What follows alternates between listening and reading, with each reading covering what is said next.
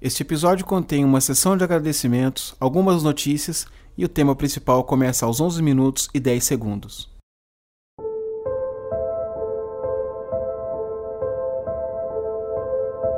Seja bem-vindo ao Serial Cast.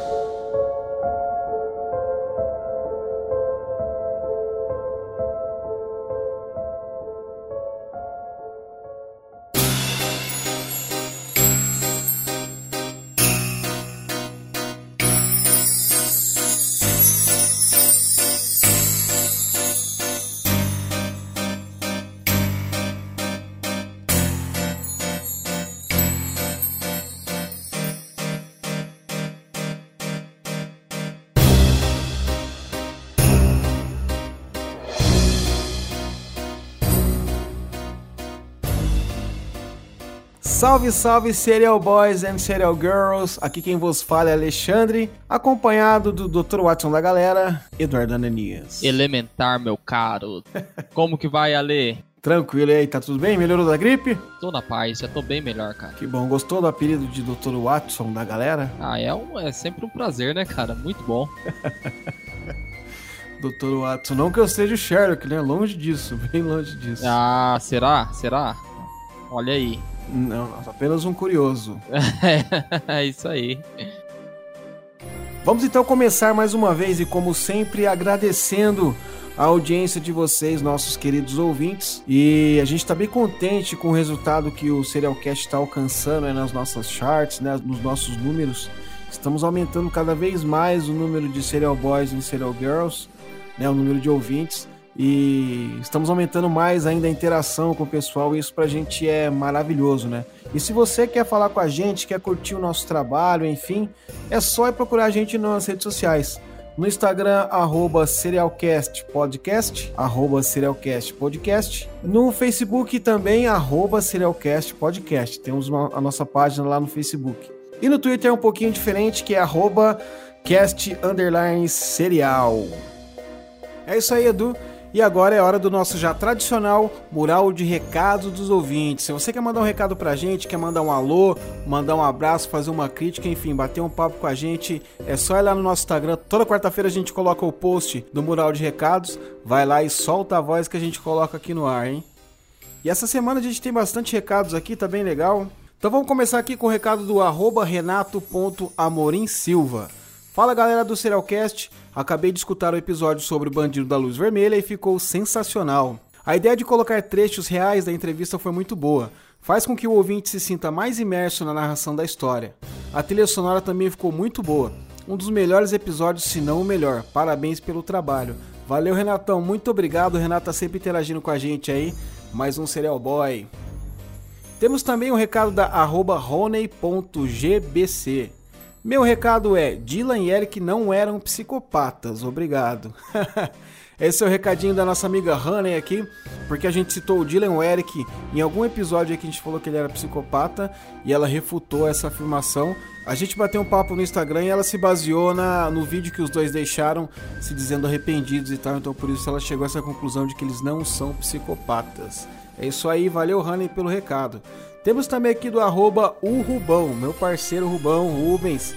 Admiro vocês, vocês são feras no que fazem. Acompanho cada episódio. Boa sorte nessa nova jornada. Abraços. Abraço, Rubeira, meu parceiro. Temos também aqui do arroba Paulo Reimolski.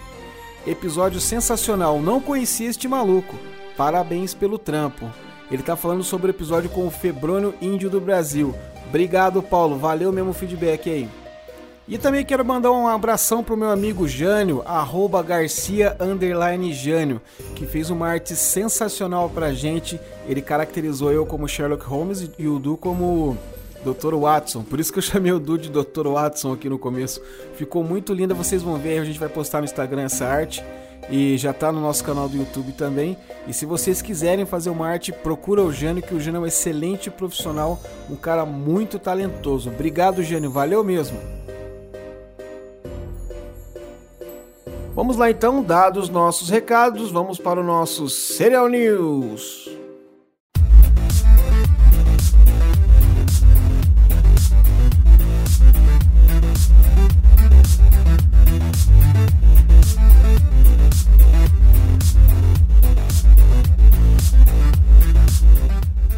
Feitiço do Tempo pode ganhar série, revela Stephen Tomolowski, o Ned Hirson do filme. Feitiço do Tempo é o filme de 1993 e que se tornou um clássico entre os fãs de cinema. Estrelado por Bill Murray, o longa pode ganhar uma série de TV. Feitiço do Tempo conta a história de Phil Connor, um repórter que fica preso no mesmo dia. O Dia da Marmota também conhecido como Groundhound Day, que é o título original do filme. A data é celebrada no Canadá e nos Estados Unidos em 2 de fevereiro e conta com a superstição de que se uma marmota sair e retornar à toca depois de ver a própria sombra, o inverno durará mais seis semanas. Esse, você lembra desse filme, Edu? Lembro, lembro sim. É muito legal, né, cara? É, é, bem assim, bem sessão da tarde, né? Faz parte da memória afetiva. Eu acho que o pessoal que tem um pouquinho mais de idade aí, mais ou menos parecida com a minha, que já tá batendo na porta do grupo de risco, com certeza vai ficar muito contente com essa série que se realmente rolar, né? Mas parece que tem que esperar o Bill Murray aceitar, ele não tava muito afim, é um lance assim que tá rolando, né? Pô, ele quer participar, não quer participar disso e quis participar do, dos Caças Fantasma, nova versão. Não dá para entender, cara. É, eu acho que ele deve estar tá cansado ou questão contratual, não sabemos. Eu sei que duas coisas que me remetem ao filme é ele e o bonecão da, da Goodyear, né? da Goodyear não, da Michelin, não, né? Isso, da Michelin. Boneco, eu tô quase igual o bonequinho da Michelin já, viu? Eu também tô com umas pequenas dobrinhas, mas vamos lá. Netflix explica a linha do tempo de Dark Insight interativo. Uma linha do tempo mostra episódio a episódio os saltos temporais feitos, enquanto uma árvore genealógica revela as ligações entre os personagens. Mas tudo isso sem spoilers, segundo a empresa.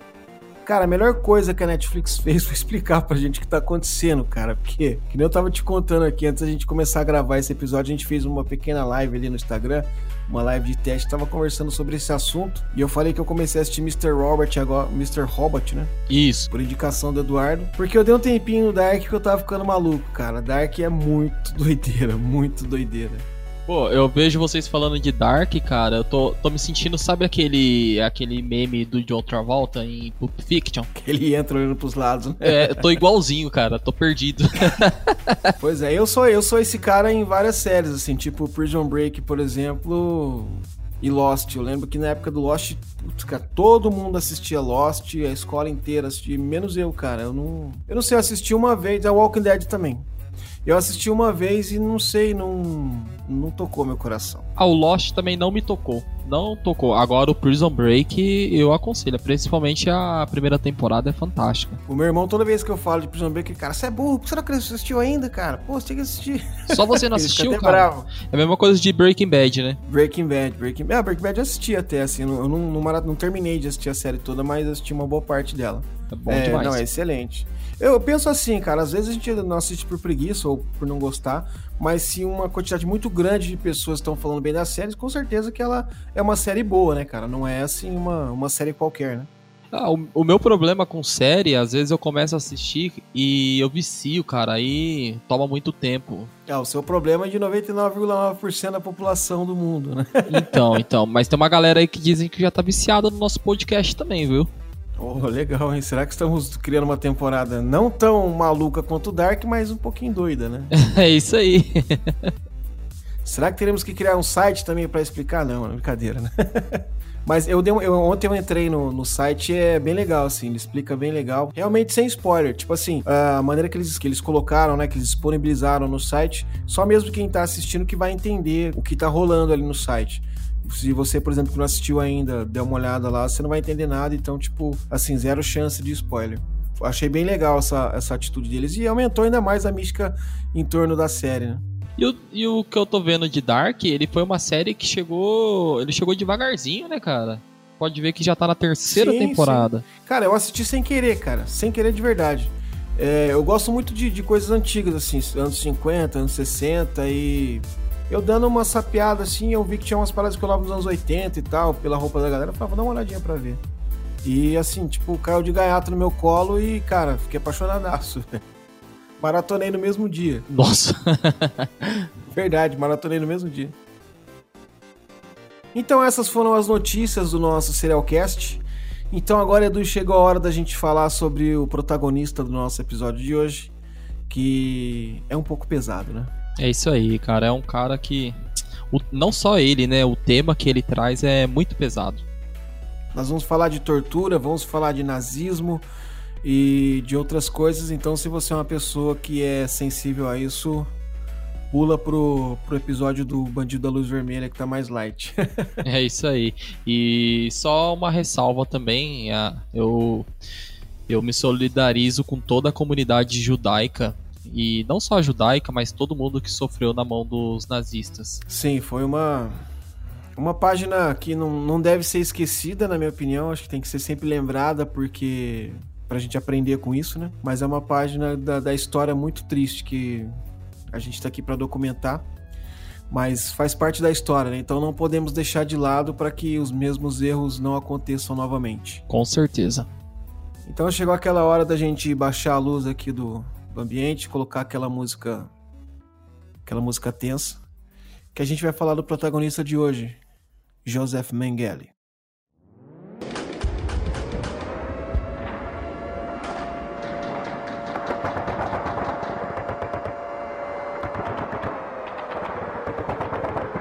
Os horrores da Segunda Guerra Mundial mostraram ao mundo que o ser humano é capaz de cometer atrocidades contra seus semelhantes.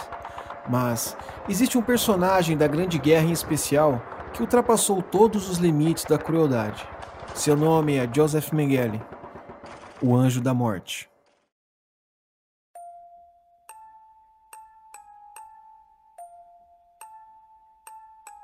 Mengele nasceu em 16 de março de 1911 na cidade de Gansberg, na Baviera alemã. Filho de industrial produtor de máquinas agrícolas, ele sempre foi um excelente aluno que desde cedo demonstrou um grande interesse por música, artes e esqui. Em 1930, ingressou na Faculdade de Medicina em Frankfurt e passou a estudar filosofia na Universidade de Munique. Em 1931, ele ingressa em uma organização paramilitar que posteriormente foi absorvida pelo Partido Nazista. Em 1935, ao se formar na universidade, ele passou a trabalhar como assistente de um cientista que conduzia pesquisas no campo da genética humana, com um interesse particular em gêmeos. Com a ascensão do Partido Nazista na Alemanha, Mengele ingressa efetivamente para o partido em 1937, passando a fazer parte da Infantaria da Montanha e posteriormente é convocado para as Forças Armadas Alemãs, onde se apresenta ao Corpo Médico do Exército assim que eclode a Segunda Grande Guerra. Ele foi gravemente ferido em ação perto de Rostov-on-Don em meados de 1942 e foi declarado incapaz para o serviço militar ativo. Após a recuperação, foi transferido para o escritório de raça e reassentamento em Berlim, quando foi condecorado capitão em 1943. Neste mesmo ano, encorajado pelo Dr. von Verschuer, Mengele se candidata ao posto de médico no campo de concentração de Auschwitz, com o intuito de utilizar seres humanos para suas experiências genéticas. Então, essa é a história do início da vida de Joseph Mengele. Ele nasceu numa família abastada, né, na região da Baviera alemã. O pai dele era um industrial, ele tinha uma fábrica de produtos agrícolas chamada Mengele. Essa fábrica ela tinha um porte assim de médio para grande, porque ela, ela gerava 30% dos empregos da cidade onde, eles, onde ele residia, né? Então, desde cedo teve um interesse muito grande por música, por artes. A gente vê que era uma pessoa que foi muito bem instruída, uh, estudou nas melhores faculdades da época, né? E eu acho engraçado o interesse dele por filosofia e por medicina, né? É até um pouco contraditório, assim, se a gente comparar com a personalidade dele. E depois ele tem o contato com o Partido Nazista, né? É, então, a gente vê aí que ele nasceu em berço de ouro, que mais uma vez tá calando a nossa boca, que a gente acha que a maioria dos, dos serial killers eles vêm de família com sofrimento, que passou necessidades, mas a gente vê mais uma vez que uma pessoa que teve uma boa educação, uma boa formação, uma boa família, é, comete as atrocidades, né? Exatamente. É, eu não sei se a gente pode considerar ele um serial killer, cara. Talvez a gente possa considerar ele um sádico, eu não sei. Principalmente porque com a entrada dele no Partido Nazista Alemão, aí teve a ascensão do Partido Nazista e começou a guerra, aquela história toda que a gente conhece. E ele passou a utilizar, a utilizar a máquina de guerra a favor dos interesses dele, que no caso era sobre os estudos no campo da genética humana. A gente vai falar mais para frente sobre todas as crueldades que ele fez nos campos de concentrações, que segundo ele era tudo em nome da ciência e que ele estava cumprindo apenas ordens, né? Mas a gente vê que pela educação que ele teve, ele não era um autômato dessa maneira, né, cara? Ele tinha uma, vamos dizer assim, ele tinha uma carga, uma carga intelectual a ponto de discernir o que era certo e o que não era, né? Então acho que ele, a não ser que tenha sofrido uma grande lavagem cerebral pelo partido nazista, eu acho que ele utilizou de, disso tudo como desculpa para atingir os objetivos dele, né? Sim, sim, uma pessoa muito sádica, né? Ele, ele era lúcido do que ele, do que ele fazia. Então, tudo que ele falava que era em nome da ciência, isso não, não se prova, né? Em 1941, Hitler decide que todos os judeus devem ser eliminados. Então, prisioneiros de toda a Europa começam a chegar em comboios diários, onde eram selecionados e separados entre os que ainda tinham força para os trabalhos forçados e os que deveriam ser eliminados. Grupo esse que correspondia a quase 3 quartos do total de prisioneiros e incluía quase todas as crianças, mulheres com crianças pequenas, mulheres grávidas, todos os idosos e todos aqueles que não eram considerados aptos após uma inspeção breve e superficial feita pelos médicos da SS. O responsável por essas inspeções era justamente Joseph Mengele. Segundo o relato de Sirla Gerverts, uma polonesa judia sobrevivente do Holocausto e que esteve frente a frente com o médico nazista, era ele quem decidia quem sobrevivia e quem iria para a câmara de gás. Então é nessa época que ele recebe a alcunha de o Anjo da Morte. Mengele aproveitou o campo de concentração para continuar com suas experiências genéticas e sobre hereditariedade, utilizando os prisioneiros como cobaias e usando métodos poucos convencionais, como aplicar tintas nos olhos dos prisioneiros, expô-los a temperaturas extremas para testar a resistência do corpo humano, entre outras atrocidades. A pesquisa com os gêmeos feita por Mengele destinava-se, em parte, a provar a supremacia da hereditariedade sobre o ambiente e assim reforçar a premissa nazista da superioridade da raça ariana. Inspirado em teorias raciais nazistas, ele realizou experimentos em mais de 3 mil gêmeos que eram entregues a eles, e assim chegavam ao campo de concentração. Apenas 200 dos chamados gêmeos de Mengele sobreviveram. Entre eles, a judia polonesa Jona Lax, que chegou ao campo de Auschwitz com sua irmã aos 14 anos. Segundo ela, Mengele realizou experimentos de rara crueldade, como cirurgias ou retiradas de órgãos sem anestesia. Se um dos gêmeos ficava doente e morria, o outro era imediatamente assassinado, disse a polonesa. Segundo o relato de Rolf, filho de Mengele, ele não demonstrava nenhum remorso pelas atividades desenvolvidas por ele no campo de concentração. E segundo o relato de um prisioneiro de Auschwitz, ele era capaz de ser tão gentil com as crianças de fazer com que elas se apaixonassem por eles, de lhe trazer açúcar e pensar em pequenos detalhes de suas vidas diárias e de fazer coisas que realmente admiramos. Então, ao lado, há fumaça nos crematórios, e essas crianças, amanhã ou meia hora, iriam ser mandadas para lá. Bem, aí estava uma anomalia, disse o prisioneiro de Auschwitz. É, Alexandre, a gente, a gente vê né, as atrocidades que ele fez com, com todas as pessoas que estavam no, no campo. É, é uma coisa pesada, né, da gente falar, mas como a gente relatou, a, história aconteceu na história e infelizmente ela tem que ser relatada para que não aconteça novamente.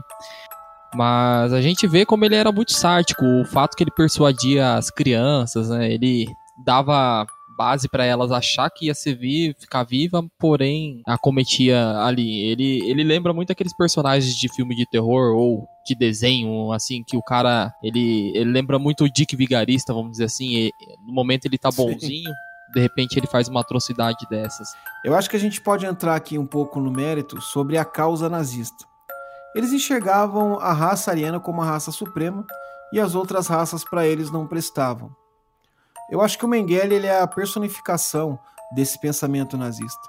A maneira com que ele age com crianças, com idosos, enfim, com outros seres humanos que estavam sendo tratados em condições subhumanas, ele utilizar eles como se fosse um animal para cobaia. Eu acho que nem animais que são utilizados em cobaias hoje em dia em, em laboratório têm uma, um tratamento tão horrível quanto esse que ele dava as, aos prisioneiros do, do campo de concentração. Eu já ouvi teorias do tipo assim, ah, ele fez muita coisa que acabou contribuindo para a medicina.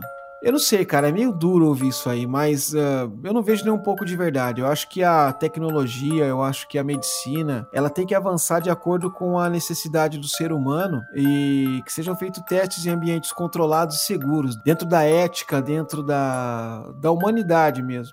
Eu acho que não adianta nada se teve uma pequena contribuição para a medicina e morreram milhões de pessoas para que isso acontecesse. Eu, eu acho que não é justo, né? Então, esse comentário, assim, que, que às vezes eu ouso de que ele, de alguma maneira, mesmo uma maneira horrível, ele acabou contribuindo para a medicina, não, não faz minha cabeça, cara. Sim, sim. E, e é, uma, é um fato, assim, não adianta a gente querer acobertar o errado, né?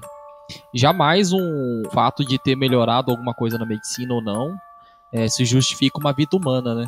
Assim como também não se justifica uma vida animal, né? Igual você comentou, é, a gente vê muitos laboratórios que fazem testes, tem que ser certificados e ser éticos, né? Sim.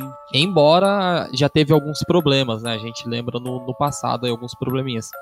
Mas quem fala que o fato dele ter descoberto qualquer coisa que seja para melhorar a vida de uma outra pessoa não justifica ele tirar centenas de vidas, né?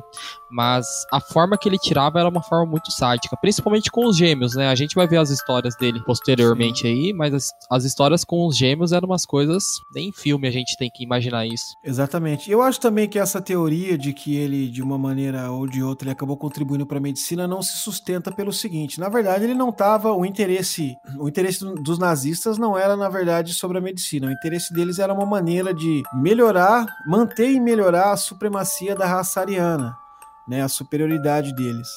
Então, na verdade, eu acho que ele não contribui em nada para o mundo, porque hoje a gente vive num planeta onde, pelo menos teoricamente e eticamente, somos todos iguais, né? Todos os humanos, independente de raça, religião, credo ou cor, ela é igual uma coisa que contrasta totalmente com o pensamento nazista da época. Né? Então, eu acho que essa teoria de que ele contribuiu de uma maneira ou de outra para a medicina não se sustenta. Eu acho que haveria outras formas mais humanas de se fazer isso. Sim, com certeza. Justamente a, as pessoas que sobreviveram, elas sobreviveram só porque a guerra acabou, vamos dizer assim. Porque o, o fim era, era o que ia acontecer com, com todos né, que estavam ali. Em 27 de janeiro de 1945, o Exército Vermelho da União Soviética liberta o campo de concentração de Auschwitz. Porém, Mengele havia fugido de lá no dia 18 de janeiro disfarçado de oficial da Wehrmacht, sendo capturado posteriormente pelos americanos. Mesmo sendo registrado com seu próprio nome como prisioneiro de guerra, ele foi liberto no final de julho, pois seu nome não constava na lista criminal principal da guerra. Ele então assume a identidade de Fritz Hohmann. Alguns meses depois, ele faz uma viagem a Auschwitz, ainda dominada pelos soviéticos, a fim de recuperar e apagar todos os seus registros no campo de concentração. Em 17 de abril de 1949, apoiado por uma rede de ex-membros da SS, ele foge da Alemanha, indo primeiro para Gênova, na Itália, embarcando logo em seguida para a Argentina. Como sua esposa decide não o acompanhar, eles se divorciam e ele parte sozinho rumo à América do Sul. Em solo argentino e com o pseudônimo de Helmut Gregor, ele desenvolve alguns trabalhos como carpinteiro e até mesmo vendedor de máquinas agrícolas para a empresa de sua família, e fica abrigado na casa de um apoiador do partido nazista. Há relatos de que neste período em que viveu na Argentina, ele chegou a praticar a medicina ilegalmente, inclusive foi interrogado e libertado em 1958 sob suspeita de praticar medicina sem licença após um adolescente morrer após um aborto. Essa parte da história do Mengele, ela é, tem um, bastante registro, mas tem algumas coisas que ficaram, que viraram uma incógnita, né? O pessoal sabe que ele realmente fugiu alguns dias antes de Auschwitz, sabendo que o Exército Vermelho ia invadir lá. Se passou por um, outro, por um oficial normal da, da Wehrmacht, que era o, o exército alemão, né? E ele foi capturado pelos americanos. Dizem que nessa época os aliados eles não tinham um controle muito legal dos, dos prisioneiros de guerra. E eles tinham alguns nomes e algumas cabeças que eles queriam e o resto não importavam tanto. É, até essa época, o Joseph Mengele não era tão conhecido, porque havia alguns outros nazistas que estavam cometendo atrocidades assim bem piores que a deles na época, né? Então ele não estava nessa, nessa lista criminal principal de guerra.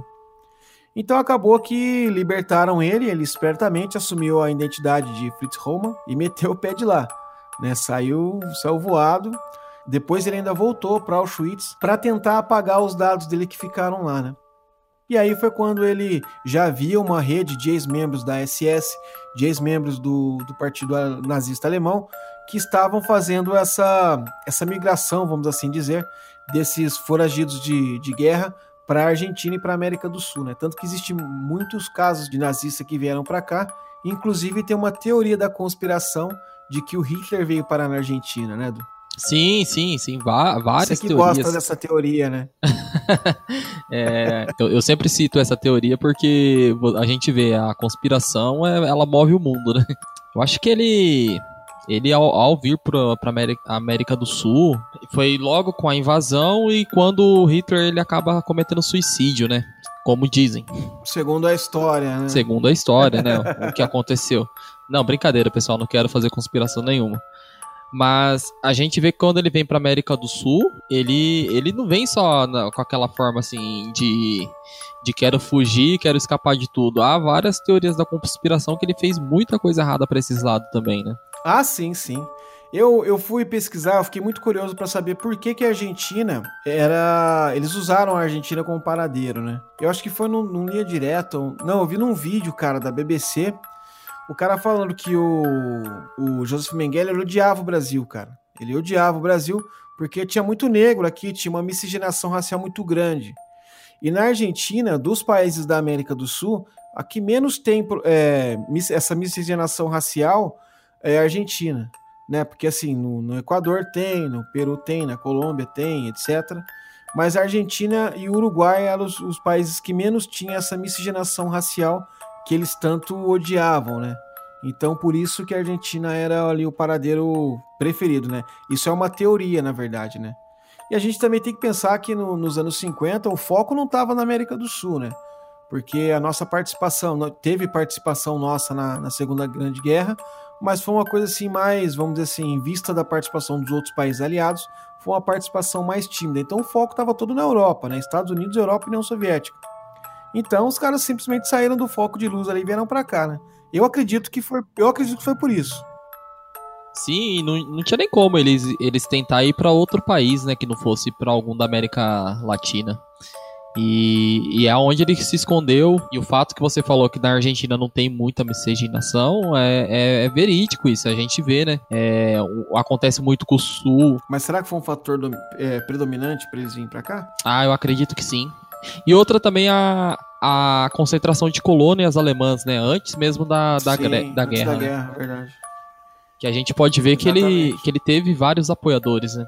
Os, ah, é, quem então, escondeu é. eles foi os apoiadores. Exatamente, isso que eu ia falar. Existe, existia na época, né?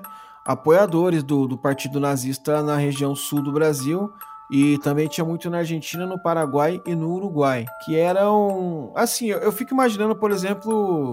Talvez eu possa estar errado, assim, mas a maneira que eu vejo, por exemplo, vamos dizer que eu saia do Brasil hoje, vou morar, sei lá, na Espanha, mas eu tenho aqui as minhas convicções políticas sobre o Brasil e, e continuo morando na Espanha, entretanto, participando até ativamente do, do que rola na política brasileira. Eu imagino mais ou menos isso né, de que eles tinham essa, essa predileção pelo partido nazista, né, por essa filosofia, e mesmo morando fora da Alemanha e aqui na América do Sul, eles continuavam apoiando o partido nazista. Então, talvez para eles o Mengele não era um criminoso, era apenas um, um partidário deles lá, né? Sim, sim, é, isso, isso a gente vê notoriamente, né? Eu não, eu não vou citar para a gente não falar de política aqui, mas a gente vê um caso brasileiro que está acontecendo, né? Mas Sim, sim.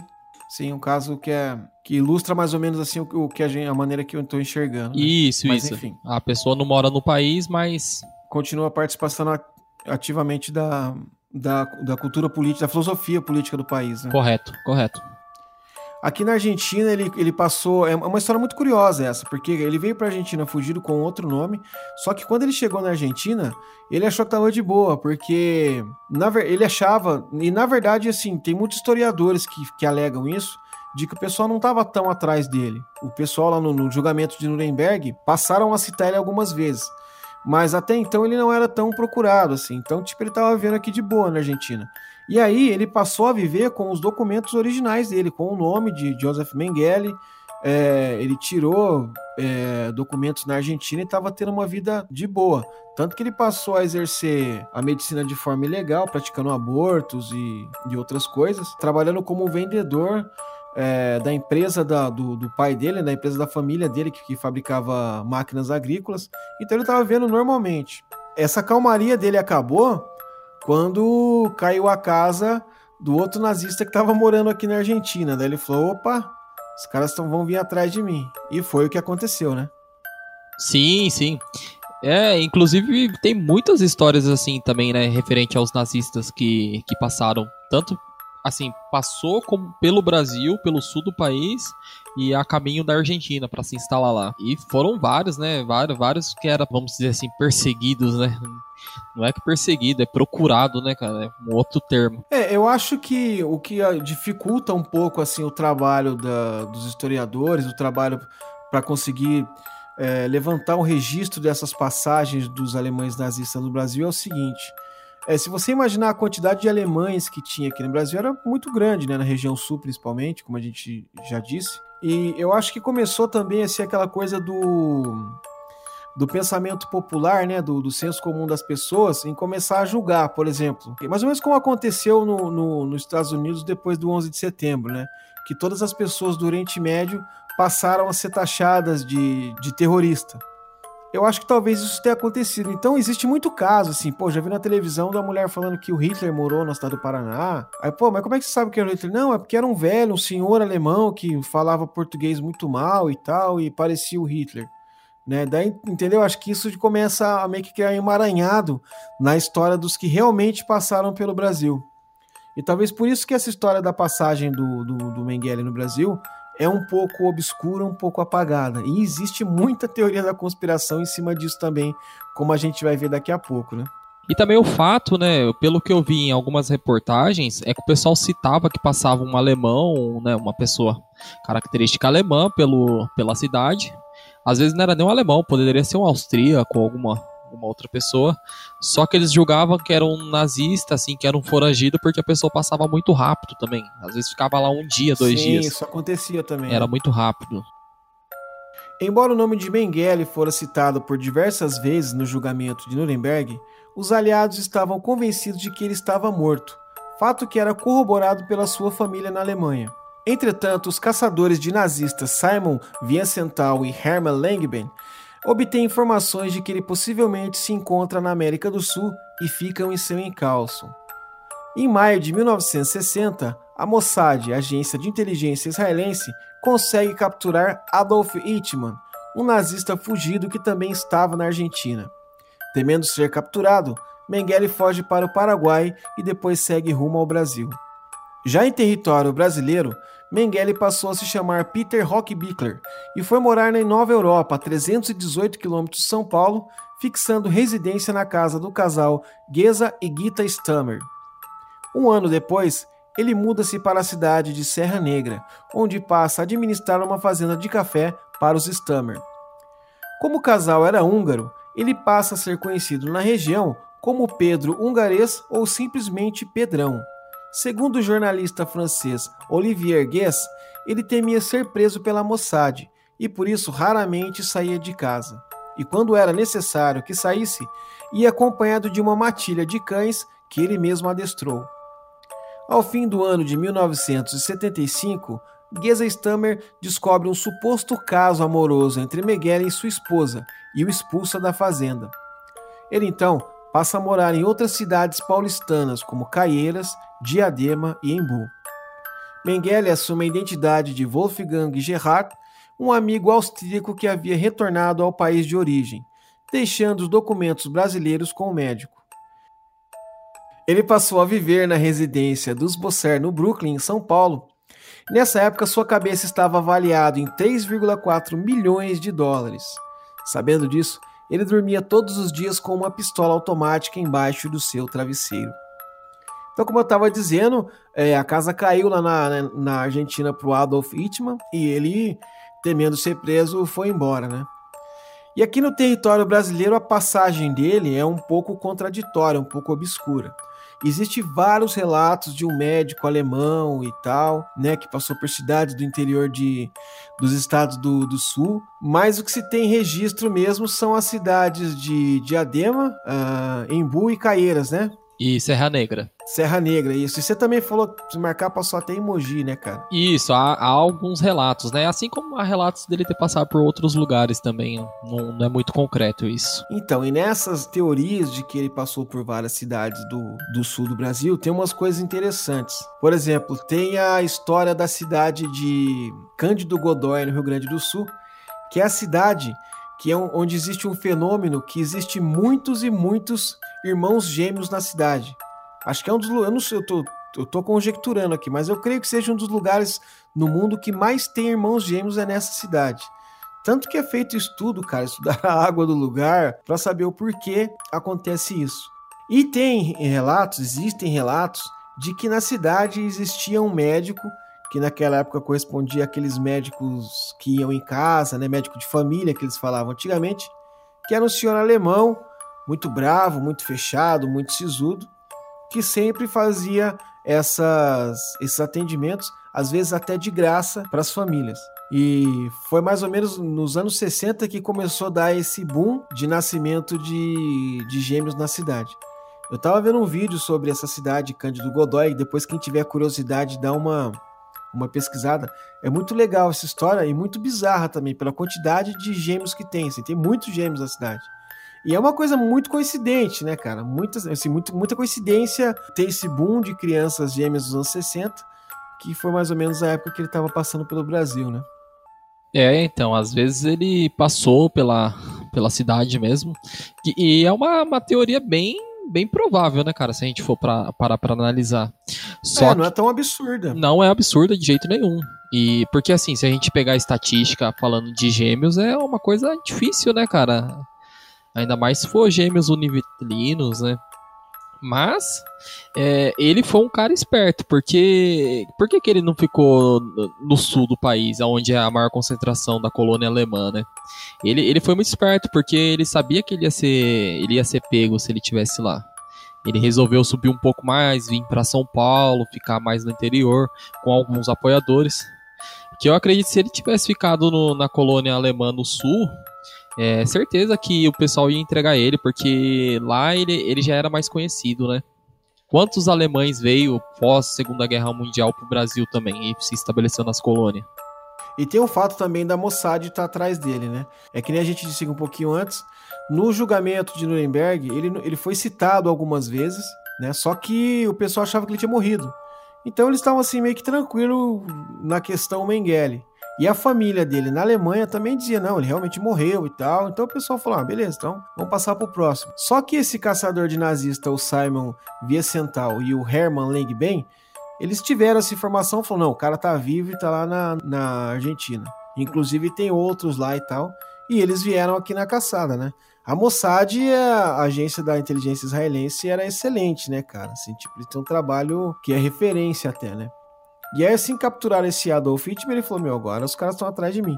Quando ele foi para Serra Negra, é, existem alguns relatos de que ele construiu uma torre na fazenda que ele cuidava, na fazenda de café, com a desculpa de que ele gostava de observar os pássaros, mas na verdade ali ele já tava, tipo, com a pulga atrás da orelha, porque sabia que a Mossad estava no encalço dele, né? E assim, quem mais iria ter ódio do, do, de um alemão nazista do que um israelense, né? Ah, um com judeu. certeza. Com certeza. Eles estavam realmente atrás dele. E aí ele tinha uma vida assim, meio que lá no interior, ele tinha uma vida meio que paranoica, né?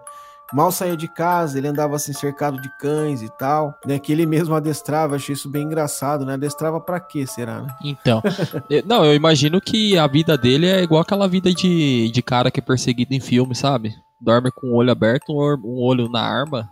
E aí tem uma história, tem uma história legal também na cidade de Mamboré, no Paraná que é uma moça que conta que ele fez o parto dela, porque a mãe dela tava tendo o parto e tava tendo complicações. E aí disse que chamaram o médico alemão que tinha na cidade. Ele foi, e só que ele foi assim muito ríspido, tanto que ela tem uma, uma deficiência na orelha até hoje, do, que foi do nascimento, porque a criança não queria sa sair e ele começou a tentar tirar a criança via forceps, que fala, né, esse procedimento de tirar a força, né? E aí diz que o pai da, o marido da mulher, né, que tava que tava ali tendo filho, tipo, falou pra ele, pô, cara, pega leve e tal, não sei o que lá, e teve uma discussão, dos caras falaram assim, ó, se você não cuidar dela direito, eu vou dar uns tiros em você. Daí que ele falou assim, não, não tem problema não, eu também tô armado. Aí disse que ele virou o jaleco, tava armado também, né? E a gente para pra pensar, pô, qual que é a probabilidade de um médico alemão estar armado, né, cara? É. É isso que eu ia falar então agora. Fica, é, né? Fica uma teoria da conspiração aí, cara. É muito grande. Esse aí foi, é, foi um relato que teve na cidade de Mamboré, no estado do Paraná. E assim, eu acho que se a gente ir a fundo nessa pesquisa, talvez encontre mais relatos, cara. Porque se ele tava na paranoia de que a Mossad tava no pé dele, com certeza ele ficava pulando de, de cidade em cidade. E aí ele tinha que se virar, ele tinha que fazer alguma coisa para Embora parece que ele recebia ainda uma, uma ajuda muito grande da família dele na Alemanha, que eram ricos, né? E ele tinha que sempre estar tá fazendo alguma coisa. E chama muita atenção essas histórias, né? Não, essa, e esses relatos, assim, é, é, certeza que ele passou por outros cantos do país também. Ele é certeza que ele foi pro Nordeste, as histórias que rola dele no Norte e Nordeste também. Certeza tem que é também história dele lá? Tem, tem, tem algumas histórias que do médico alemão também que passou por algumas cidades. É sempre o mesmo tipo, né? O mesmo processo. É, não, eu não tive, eu, eu não, não cheguei a ver do, do norte do Brasil. Mas imagino que o cara, com a, com a visão de mundo que ele tinha sobre o lance da raça ariana e tal, de se achar soberano, no Nordeste o cara deve ter ficado. Deve ter se sentido muito mal lá, né? Porque. Confuso. Pô, acho que onde mais tem. Exatamente, né, cara? Onde mais tem miscigenação no Brasil é na parte, assim, do, do Nordeste e tal, né? Assim, eu, eu, eu particularmente não vi sobre. Eu me atentei mais pra, pra região sul, né? E algumas questões também, assim, de, de pessoas que acobertava ele, né? A gente, a gente vê que é um casal húngaro, por exemplo, né? Tem um, tem um relato também de um casal austríaco, se eu não me engano, que, que acoberta ele. É, são coisas, assim, que é difícil da gente ficar imaginando, né? De quem acoberta uma pessoa desse tipo. Exatamente, por exemplo, a gente pegar o caso do, do, do casal Stammer, né, que foram os primeiros que deram guarita para ele aqui no Brasil, lá, e mandaram ele em Serra Negra e tal. Pode até ser que eles não sabiam da identidade verdadeira dele. Quem ajudava ele era esse Wolfgang Gerhardt, que era um amigo dele austríaco, foi ele que apresentou para os Stammer e tal. E talvez eles não tenham ciência de que ele era realmente o Mengele. Já o, o, o casal Bossert, aqui do, do, de São Paulo, eles sabiam que ele era realmente o, o Mengele. Tanto que a gente vai ver mais para frente que eles foram uma peça determinante na descoberta do paradeiro dele. Eu acho que assim, talvez é, pode. Não sei se isso é muito comum na região sul, né? De, por exemplo, ter aquela coisa assim, ah, eu tô morando, sei lá, nos Estados Unidos, e aí você fala para mim, pô, tá indo um amigo meu brasileiro aí e tal, dá uma força pro cara e tal. Talvez pode ter acontecido isso, entendeu? Mas não, chamaria atenção, né, cara? O cara vivia na paranoia se escondendo, eu acho que, porra, ninguém é bobo, né, cara? O cara ia se ligar de que tinha alguma coisa errada tinha, né? Com certeza, com certeza. E eu, eu não sei, não cheguei a ver relatos, mas eu acho que circulava as imagens dele também, provavelmente, em jornais. Será? Ah, será? Eu, eu acredito que sim. Foi um, foi um caso muito famoso, né, na, na época. Eu não sei, cara. Eu acho que era mais o lance da Mossad mesmo tá atrás dele, cara. Se fosse assim mesmo pelo, pelos aliados, né? Que fizeram lá o julgamento de Nuremberg, acho que tinha até esquecido dele. Como deve ter esquecido de vários outros que não ficaram tão famosos, mas que participaram aí do efetivamente do Holocausto e se refugiaram, né? Porque, pô, era muito soldado, cara, era gente pra caramba, né? Então, assim, eh, se não estão presos, eles têm que ter algum lugar. Na Alemanha ninguém ficou, né? Porque eles sabiam que lá eles iam ser presos e tal, né? É, os, os linha de frente, né? Os capitães, generais, foram, foram quem que, que era a linha de frente para eles ser pego, né? Exatamente, né, cara? Eu lembrei de uma coisa que é uma coisa legal aqui, que é o, o Dr. Von Braun, né, cara? Não lembro, Von Braun? É, o Von Braun é o cara dos foguetes lá, pô, da, ah, da NASA, sim, sim, Unidos, sim, sim. Estados Unidos importou ele, né? Sim, sim, sim. E eles pegaram o, o, o Von Braun, levaram pra NASA e tal, né? Tanto que, pô, ele era, ele era um cientista de mão cheia, assim, tipo um cara. No, no que se refere a, a, foguetes e tal, ele era cabulosíssimo, né, cara? E aí, o que, que os Estados Unidos fez? Falou, incorporou o cara, falou: nós perdoa aí seus pecadinhos e vem trabalhar para nós. Tanto que tem até naquela, naquela série, acho que não sei se assistiu, o projeto Blue Book, que passava no, Não. no History Channel. Não. Tem até uma, uma, uma passagem legal. E tem uma hora que o, os caras conhecem ele e um cara. é, é, são dois caras, né? Que são os principais, assim, da série. E um ele é um cientista e o outro ele é realmente do exército, que participou da Segunda Guerra e tal. E aí o cara, tipo assim, ele é meio, meio pistolão com ele, porque ele fala, meu, não interessa que ele tá fazendo um bem para os Estados Unidos, eu não perdoo o que ele fez na guerra, eu não, não esqueço o que ele fez na guerra, né? E, e um detalhe, né, cara? Eu, eu tô aqui com meus botões aqui a pensar, né? É, a, a gente vê a. Foi uma época assim tão promissora pro povo alemão, né, cara? Mano, quanta genialidade de várias pessoas utilizada pro mal, né, cara? É, Eu fico aqui a imaginar Albert Einstein, por exemplo, alemão, graças a Deus, cara, o nosso querido Einstein. Só que ele era judeu, né? Sim, sim, sim. Então por isso que ele não era utilizado na, É, pelos caras aí. é, é que, é que na época também. Ele já era uma celebridade Já, na época, já. então eu acho que ele teve assim meio que um passe livre e tal, Sim. conseguiu se safar, né? Mas, é, cara, o, o nazismo é muito complexo, cara. E a gente tinha que fazer assim 10, 20 episódios sobre o nazismo e não conseguiria explicar. Porque é difícil você explicar uma. Eu vou dizer como eu enxergo, cara. É como se eu tivesse que explicar uma histeria coletiva, cara. O que se dá essa impressão de que foi o nazismo de que acho que uma hora ou outra alguém parou, colocou a mão na consciência e falou: Meu, a gente errou, cara. A gente acreditou numa parada que não tinha nada a ver. Porque é uma coisa sem precedente na história. E você imaginar que um cara só conseguiu, através da, da inteligência maléfica dele, dos asseclas dele, né? Tipo o Goebbels lá, né? Sim, que era o ministro da propaganda dele, a disseminar toda essa loucura dele e, e fazer um país ficar aos pés dele, né, cara? É um período negro da história muito complexo, cara. É dificílimo entender o que se passava na Alemanha naquele tempo para ter esse apoio todo ao nazismo, né? Mas é, é- a gente podia fazer um episódio sobre o nazismo, né, cara? Trazer um professor de história aqui para explicar pra gente, né? É. Mas a gente vê que esses caras são subproduto do nazismo, né? O, o, o Mengele é um subproduto do pensamento supremacista é, racial nazista. Então, assim, todos os crimes que ele cometeu foram por duas causas. A primeira causa, pela causa própria dele, pelo interesse próprio dele do estudo da genética, e outra por enxergar outras raças como sub-raças, né? Sim, sim. Tam- Também, eu, é igual você comentou, o falar de nazismo é uma coisa complexa demais, né? Mas é, é igual eu falei, é uma época que muita gente tinha muito conhecimento, muito conhecimento, mas era um conhecimento maléfico. Infelizmente, né, cara, se a gente for parar pra pensar. E uma pessoa persuadiu diversas outras que também tinham um pensamento, vamos dizer assim, na mesma linhagem. É, tanto que a gente vê o próprio Dr. Werner von Braun, né, cara? Sim. Ele, na época da Alemanha, ele ajudou a desenvolver máquinas de guerra e depois da guerra ele ajudou a desenvolver foguetes que contribuíram aí para nossa para nossa tecnologia, contribuíram para um entendimento melhor da ciência sobre o universo, né? Então assim, é, é, é que nem você falou, né, cara? É o a inteligência utilizada para fins obscuros, né? Sim, sim. Se a gente pensar, é um pensamento de serial killer, né, cara? É que os serial killers que a gente falou, que a gente vê muito, eles têm um, um ataque próximo ali, né? São de poucas pessoas. Eu acho que assim, matam por uma causa própria, né? cara? Isso. Agora, o, um serial killer nesse nível, ele tem um, um- um mata pelo próprio pensamento, né, cara? Ali, que ele. Ah, não, mas eu acho que o Mengele não dá pra se enquadrar no mesmo naipe do Van Braun, por exemplo. Por quê?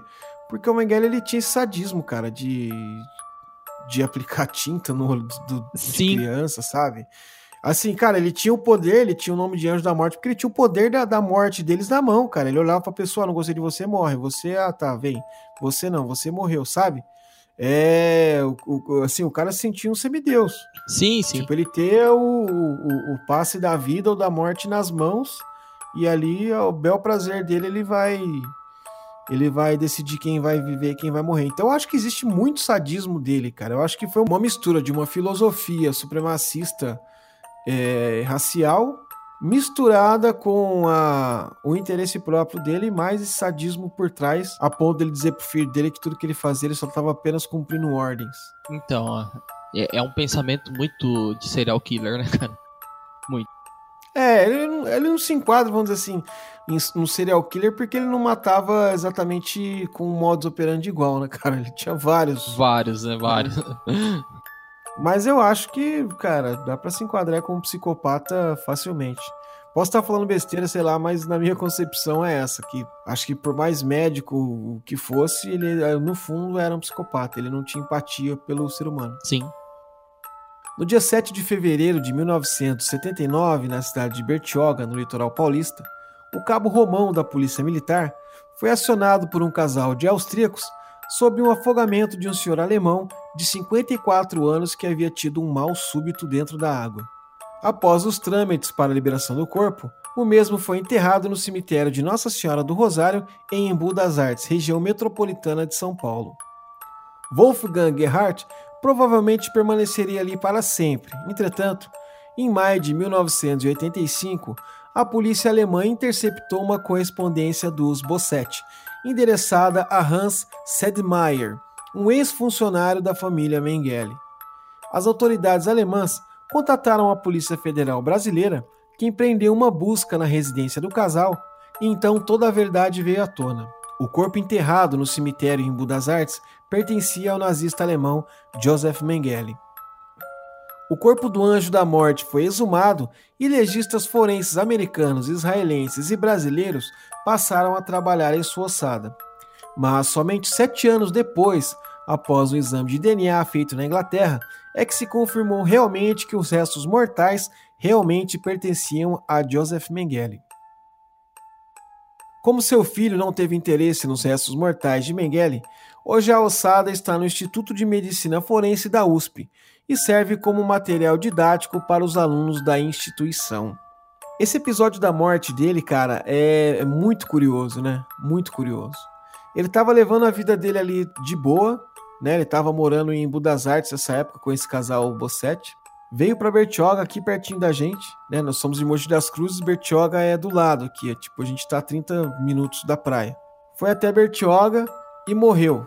Morreu afogado, vem. Aí chamaram lá o pessoal, o bombeiro foi, pegou, pô, um oficial alemão e tal, Wolfgang Gerhardt, enterraram ele. Tá lá enterradinho bonitinho e passou-se uma régua no caso. E acho que nunca mais falaram em Mengele, né, cara? Até que um dia esse casal mandou uma correspondência para um ex-funcionário da família dele, que provavelmente era amigo dele ou que estava ajudando, e aí foi que eles descobriram que tinha coisa errada nisso aí. Contataram a polícia brasileira, no caso, o chefe da Polícia Federal era o Romeu Tuma, né? E aí foram até a casa do pessoal e foram lá e eles disseram, disseram a verdade. Falou, não, o cara é o Mengele mesmo e, e é isso aí. Então aí começou, aí deu, eu lembro assim da, das notícias por cima, mais ou menos, do, do, né, das coisas que falaram. Eu era criança na época, mas eu lembro um, um pouquinho, assim, sabe? Do buchicho todo que deu. Até porque teve lance da exumação do corpo e tal. Isso na época não era muito normal acontecer na televisão, né? As pessoas falarem sobre isso. E aí vieram especialistas do mundo todo e teve um cara que ele tinha na época assim uma tecnologia à frente do tempo até de identificação. Mas é, o que bateu o martelo realmente, aliás, não bateu o martelo não, o que fez eles acreditarem realmente que estavam lidando com o Mengele foi quando eles foram atrás de, uns, de, de um dentista em Diadema que tinha atendido o Mengele. E aí, através da arcada dentária, eles tiveram, assim, certeza de que era ele mesmo. Entretanto, a confirmação para encerrarem o caso veio sete anos depois só, quando foi feito um exame de DNA, que aí não tinha como mais, mais é, negar que era ele, né? Mas mesmo assim ainda tem um escritor, acho que ele é, acho que ele é alemão, se não me engano, cara. Depois eu dou uma procurada aqui, que fala que é tudo balela com essa história de que ele tá vivo ainda, cara. Quer dizer, vivo, quer dizer, vivo não tá, né? Que ele pode ter morrido de outra maneira, né? Porque, pô, se tivesse vivo nessa 1911, ele tá com 109 anos. Então. É, mas ruim não quebra, né? É, é, é difícil. Ainda mais afogado, né?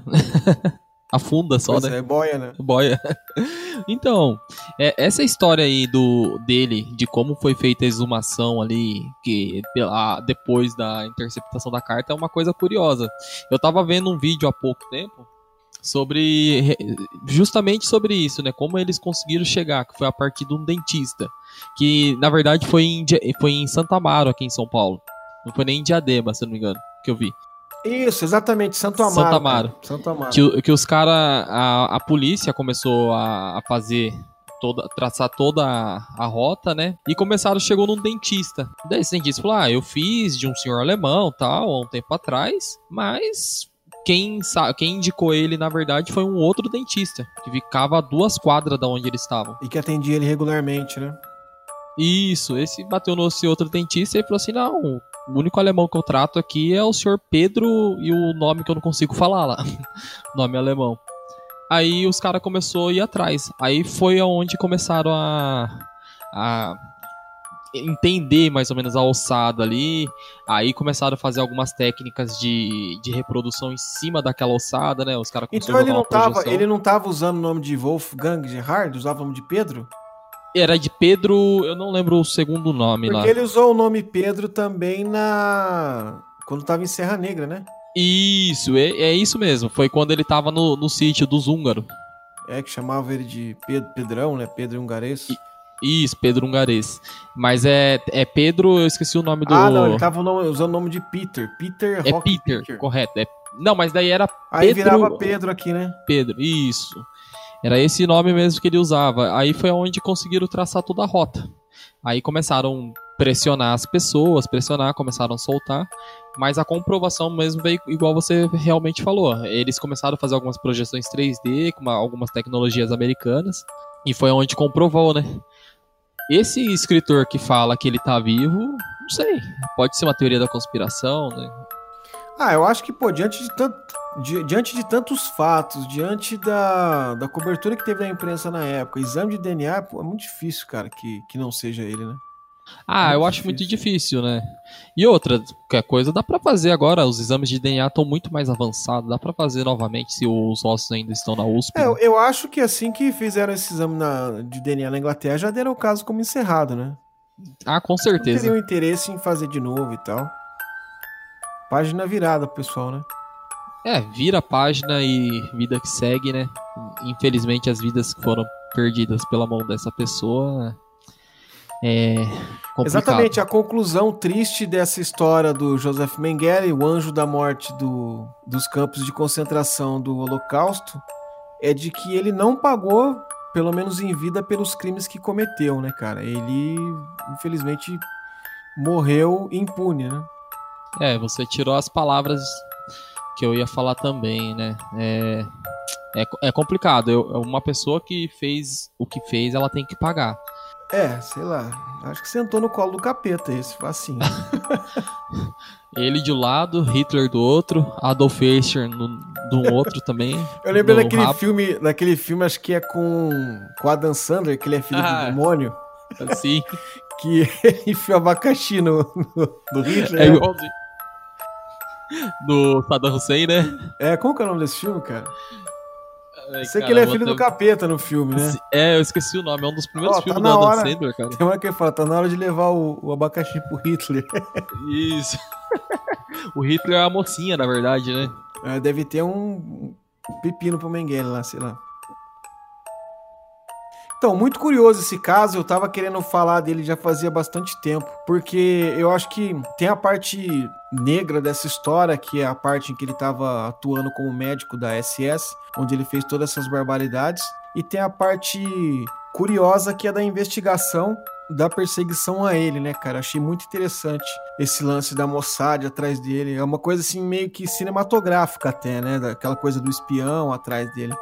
Tem uma história de que os os agentes da Mossad chegaram a conversar com ele aqui no Brasil, só que não conseguiram levar ele preso na época porque não conseguiram comprovar que era ele, sabe? Eles não, tiveram como provar, mas disse que já tinham encontrado ele e falado com ele. Essas histórias todas vieram à tona depois dessa divulgação da carta, né? Que a polícia alemã interceptou e tal. Porque até então era um, era um assunto assim que, tipo, nem acho que nem falavam mais, né? É, e igual você também comentou, né? O, o, no começo ele não era muito procurado, né? Ele, ele ficou procurado a partir do momento que não tinha mais. Não que não tinha, né? Mas que algum, a maioria dos nazistas que estavam acima dele tinha caído já. Aí começou a surgir essas, essas teorias em cima dele, conversa daqui. É, porque aí... a, a obsessão mesmo da, da Mossad e até dos próprios aliados no, do julgamento de Nuremberg era o Adolf Eichmann, né? Que era o que eles queriam mesmo a cabeça do cara de, a qualquer custo, né? É, era o arquiteto do Holocausto, né? Isso. E, e nada mais notório do que querer uma cabeça assim, porque como ele era o arquiteto, era quem sabia todos os planos de Hitler também, né? Exatamente, ele tinha toda ali a. Ele tinha um convívio muito ativo com Adolf Hitler, né? Sim, sim. Bom, é isso aí. E aí, o que, que você achou desse episódio? Alexandre, é, pra ser sincero, dos episódios que a gente falou até agora, não, não, sei se a galera percebeu, mas é um episódio que me tocou bastante, viu? É um episódio.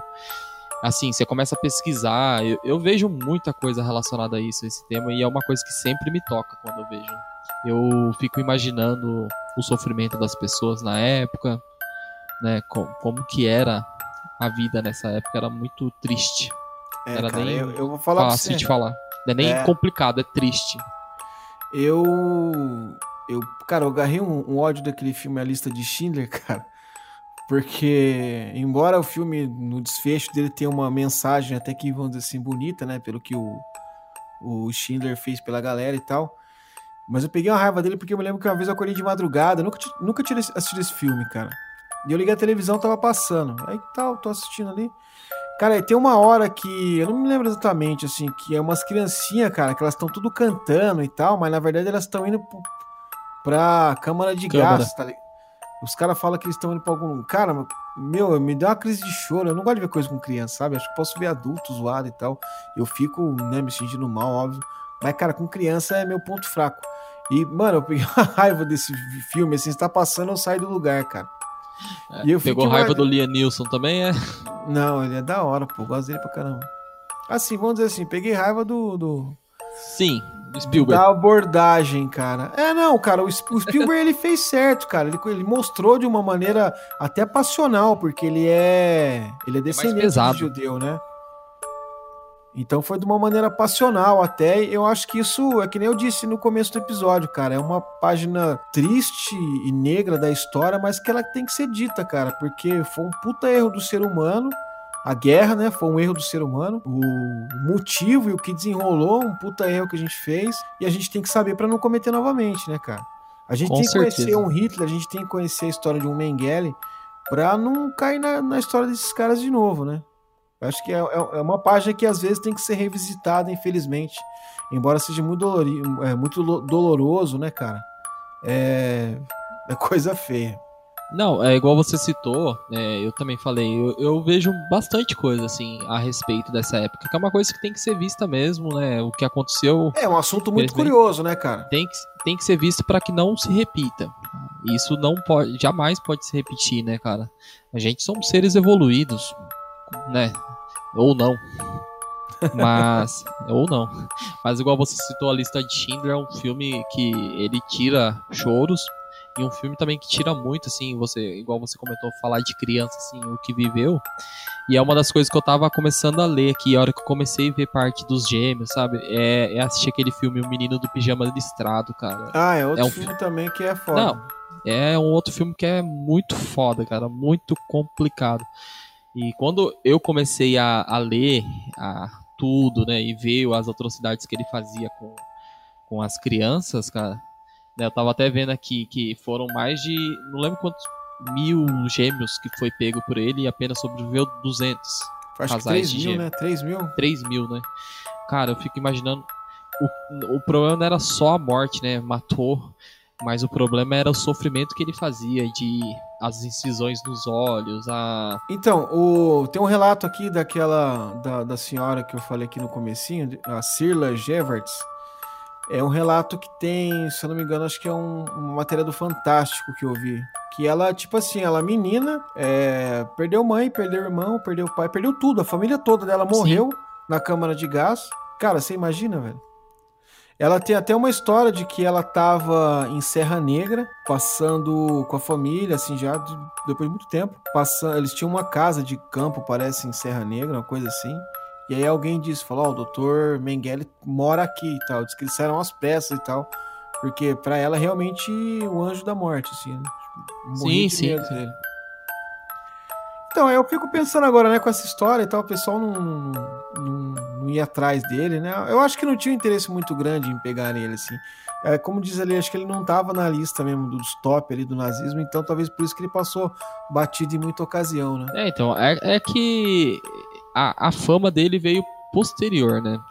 É, eu acho que é o, o, o tipo da morte dele que deu esses contornos, assim, pra, pra história dele, né? É, é igual você tava comentando agora, né? Que quando, quando começou aquela questão da exumação do corpo dele, você era criança e eu nem era nascido. Eu acho que Mas... eu tinha 4, 5 anos. É, então, nossa, muito criança.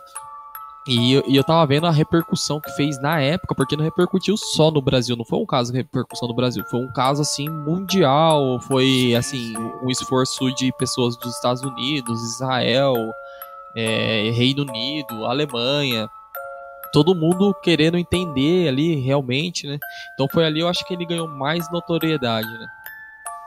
É isso aí.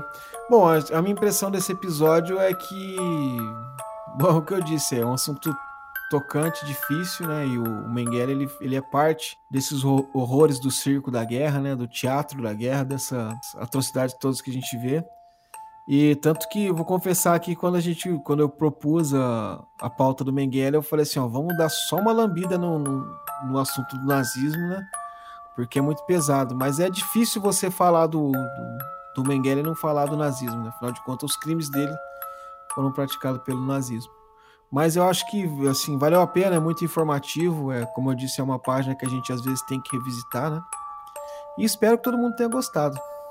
Isso aí, Ale. É, é uma, uma coisa difícil de se falar, mas que tem que ser contada. Não tem, não tem jeito, não tem como fugirmos disso, né? Exatamente. Então esse é o final do episódio. Espero que vocês tenham gostado da história do Joseph Mengele, o Anjo da Morte. A gente vai se despedindo aqui. E antes a gente vai deixar um recado bem legal aqui, que hoje, hoje nós estamos num domingo, né? Que dia que é hoje? Hoje é 5 de, de julho é, quando nós estamos gravando esse episódio, 5 de julho, e a gente fez uma live rapidinha no Instagram e foi legal. Então a gente está com a ideia agora de quando lançar os episódios, fazer uma live à noite para a gente comentar e todo mundo falar o que achou e tal. Para a gente é bem importante, até para a gente ir melhorando, a, melhorando o nosso trabalho, a abordagem e o conteúdo. Beleza, gente? Muito obrigado, fiquem com Deus aí, até o próximo episódio de Serialcast. É isso aí, galera. Fiquem com Deus e fiquem bem.